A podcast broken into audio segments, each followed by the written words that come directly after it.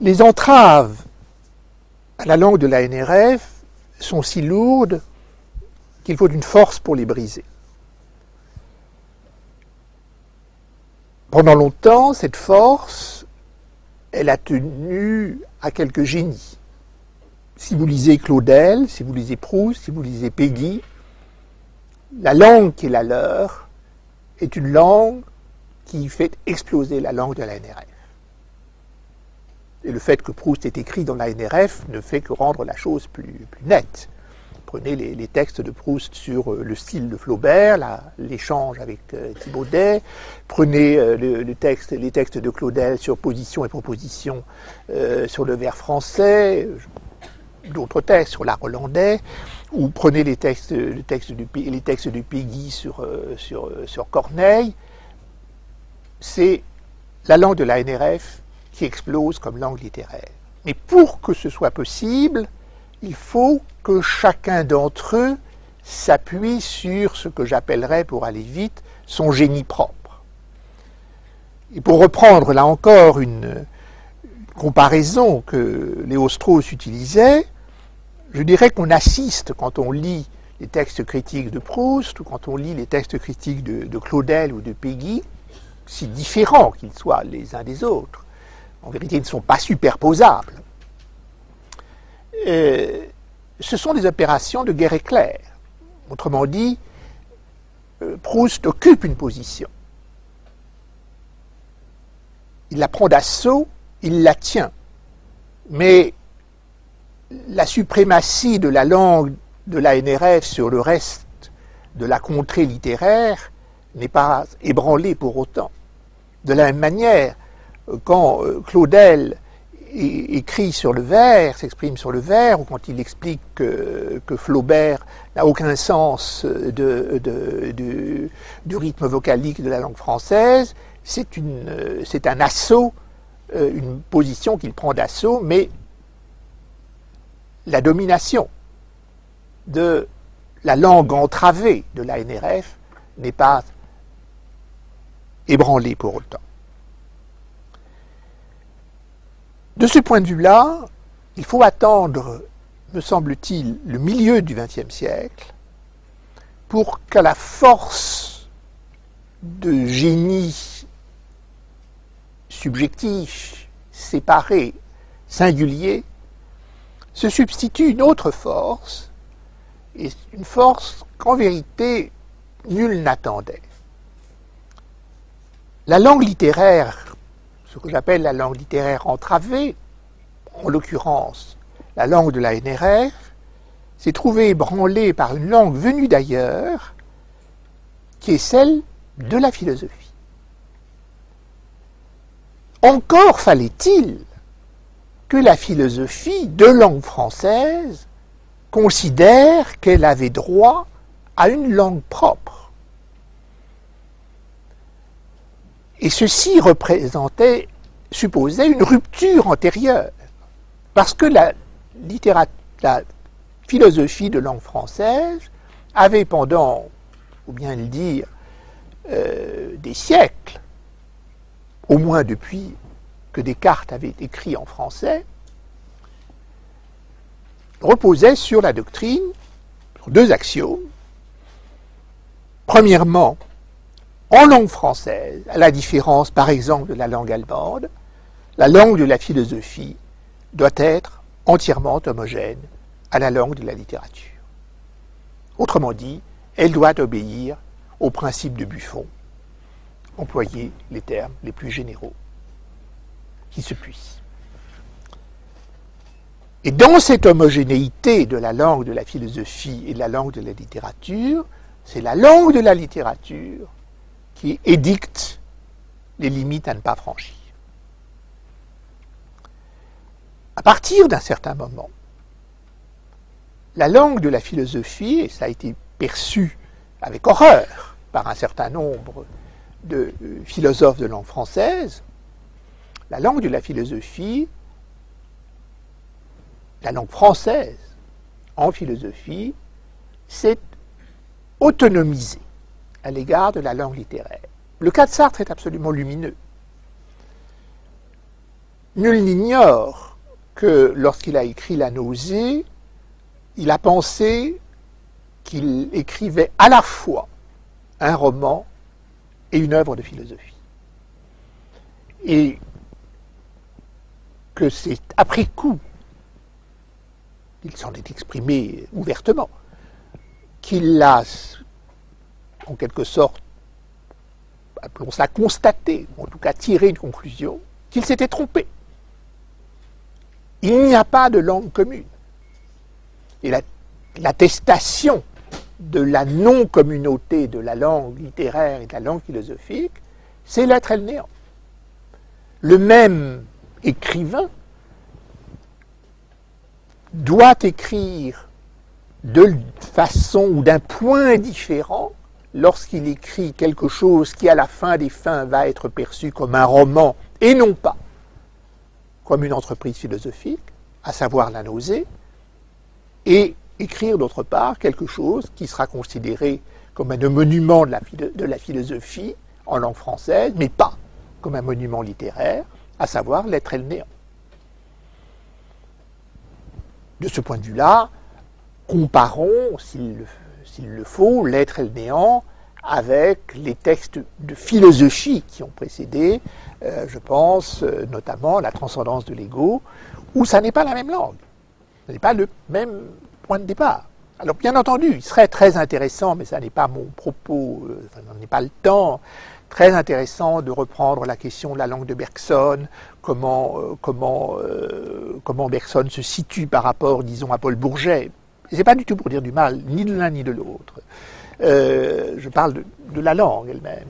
Euh, comment euh, quelqu'un comme, ou prenons des exemples différents, comment quelqu'un comme Jean Nicot, par exemple, peut écrire un texte de logique, la géométrie du monde sensible, qui est en vérité une des sources de, de, la promenade au phare de, de Virginia Woolf, euh, ou euh, comment, comment euh, sachant qu'il allait mourir, écrit son, son sur la théorie de la science, qui est dominé par l'hypothèse que est nécessaire et suffisant pour écrire la théorie de la science une langue qui n'est rien d'autre que la langue classique de la littérature française. Et bien entendu, euh, je pourrais évoquer Alain, qui, professeur de philosophie, je veux dire au sens euh, professeur de Cagne, écrit dans la langue de Paul-Louis Courrier, avec, euh, je pense, comme exemple, Paul-Louis Courrier et les textes à la fois littéraires et politiques de, Paul-Louis Courrier. Donc je ne vais pas entrer dans, les détails, bien qu'il puisse être très intéressant. Mais il y a à ce moment-là un déplacement. Ce déplacement, eh bien, je vais l'exprimer de la manière dont les Maurassiens l'exprimaient, parce qu'ils l'ont perçu avec horreur. Ils ont dit, mais les philosophes français se mettent à parler allemand. Mais oui, absolument. Absolument. Les philosophes français se sont mis à parler allemand. Et d'une manière extrêmement intéressante. Disons les choses en termes de corrélation temporelle. Au moment même où la langue allemande était en train de devenir ce qu'elle n'était pas vouée à être, à savoir la lingua terci imperii, la langue du Troisième Reich, à ce moment même, quelques philosophes français, parmi lesquels Sartre, parmi lesquels Jean Hippolyte, traduisant Hegel, parmi lesquels Kojève, commentant Hegel, donnant naissance à l'hégélo-marxisme, quelques philosophes, parmi lesquels Coiré, euh, quelques philosophes ont voulu reprendre en langue française ce qui avait fait que la langue allemande était devenue la langue en quelque sorte maternelle du savoir. Et ce qu'ils ont voulu, c'est non pas germaniser au sens euh, germaniser nos plaines, mais au sens fort, c'est-à-dire prendre, reprendre en quelque sorte ce qui avait été l'honneur de la langue allemande. Et cet honneur, c'est lequel? C'est que la langue allemande n'est pas, ne soit pas la langue du concept, mais que ce soit une langue où le fait que le concept puisse être pris au sérieux, ça transforme la langue. Autrement dit, ce qui s'est passé dans l'être et le néant, et d'autres textes, je reprends la traduction de Jean Hippolyte, qui a joué un rôle fondamental, c'est qu'à partir du moment où le concept était pris au sérieux, on ne pouvait pas conserver la langue de la NRF. Il fallait la faire aller ailleurs. Et je recite cette phrase de, de, de, de Maurras, il faut prendre le risque de ce que Maurras appelait la dialectique Heimatlos, il faut le prendre en langue française. Eh bien, cela, a commencé du côté de la philosophie. Sauf que parmi ces philosophes, l'un d'entre eux était aussi quelqu'un pour qui la littérature comptait. J'entends Sartre. Qui non seulement elle comptait au sens où il était bon de s'y intéresser, mais au sens où il fallait produire des œuvres. Ce qui est un exemple pas si fréquent quand on regarde dans l'histoire de la philosophie. Mais très vite, quelques passeurs se sont présentés. Je pense à Bataille, qui va écrire des œuvres qu'il pense être, enfin qu'il veut être des œuvres, disons littéraires pour aller vite, dans une langue imprégnée d'hegelianisme. Je pense à Blanchot, qui va écrire des textes de critique dans une langue imprégnée de Heidegger, de Hegel, et comme aurait dit Maurras, dont il auquel il avait été sensible à une période de sa vie, une langue germanisée, non pas au sens où il employait le moindre mot allemand, mais au sens où la syntaxe, le rythme de la phrase, le caractère explicite du rapport euh, des prémices aux conclusions était quelque chose devant quoi on ne reculait pas. Le paradoxe, c'est que ce mouvement-là, c'est un mouvement, je dirais, de, comme je l'ai dit dans mon titre, de lever d'écrou. C'est la langue de la philosophie libère la langue littéraire française de ses entraves. Elle permet à la langue d'aller là où elle considère qu'elle doit aller pour déplacer les objets de l'opinion de leur lieu naturel. Autrement dit, pour reprendre les expressions aristotéliciennes, elle permet à la langue littéraire d'opérer un mouvement violent sur les représentations d'opinion, alors que la langue de la NRF s'interdisait tout, mouvement violent, je répète, pour des raisons qui ne sont pas des raisons médiocres, ce sont des raisons fortes, mais ce sont des raisons qui ne valent plus aux yeux d'un certain nombre de sujets, parmi lesquels j'ai cité Sartre, j'ai cité Blanchot, et je citerai maintenant Barthes.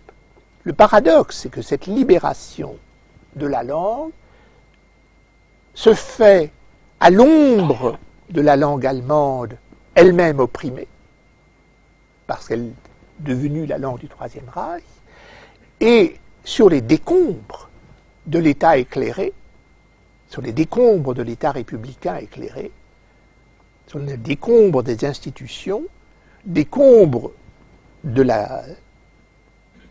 béténisme, de la décision prise en, en 40, mais aussi des combres dus à la clause de soupçon entraînée par les guerres coloniales, clause de soupçon qui s'est étendue jusque, en vérité, jusqu'à aujourd'hui, pour un certain nombre de, de, sujets. En tout cas, pour Barthes, la clause de soupçon à l'égard de l'État républicain français n'a jamais été, n'a jamais été levée. Autrement dit, mais ça n'est pas un paradoxe, la langue de la NRF est une langue entravée parce qu'ils sont convaincus que l'État éclairé, qui était l'État dans lequel Sainte-Beuve mettait tous ses espoirs, que cet État éclairé existait, mais que cet État éclairé ne pouvait subsister que si l'opinion y adhérait. Donc il fallait ménager l'opinion. À partir du moment où l'État éclairé n'est plus que décombres et ruines, à cause de la Deuxième Guerre mondiale et à cause des guerres coloniales, alors il n'y a pas de ménagement à avoir à l'égard de l'opinion, il faut la prendre de manière directe, sans ruser.